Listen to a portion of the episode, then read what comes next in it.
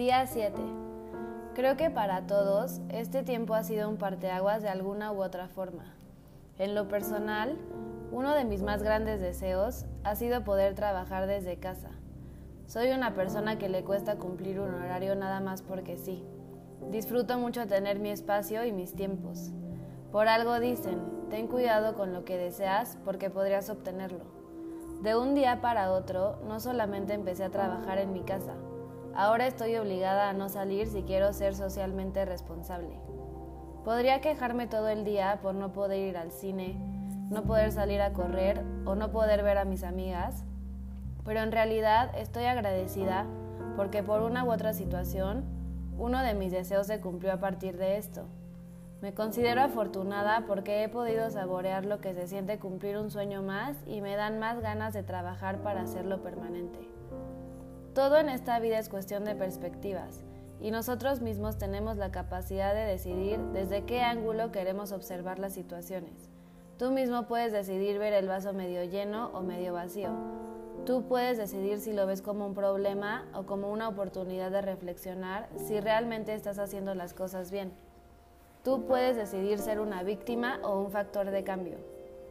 Yo he decidido ver este momento como una oportunidad para agradecer todo lo que tengo, disfrutar de mi compañía y de las personas que me acompañan en el encierro, disfrutar trabajar desde mi casa, concentrarme 100% en lo que estoy haciendo, en general como una oportunidad de crecer y de estar realmente presente. Me ha servido para cuestionarme qué tan relevante es mi trabajo para la sociedad, entre muchas cosas más, pero siempre desde una perspectiva positiva. En uno de mis libros favoritos, Leí que nunca se nos iban a presentar problemas que fueran más grandes que nosotros o que no pudiéramos resolver. Así que tenemos que confiar en que esta situación no es más grande que nosotros y que tenemos la capacidad de salir de ella. El miedo y la incertidumbre seguro es que estarán presentes, pero creo que los sentimientos que más necesitamos abrazar ahora son la confianza y la certeza. Confianza en que siempre todo pasa, que es algo temporal y confianza en que sabremos manejarlo.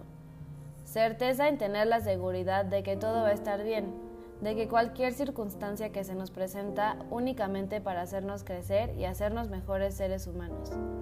Te invito a analizar desde qué perspectiva decides vivir, no solamente la cuarentena y el encierro, sino también de todos los problemas que se te presenten. Date cuenta si los ves desde un ángulo negativo, como si alguien estuviera conspirando en tu contra. Siempre agradece todo lo que llega para hacerte crecer, tanto lo bueno como lo malo. Día 7.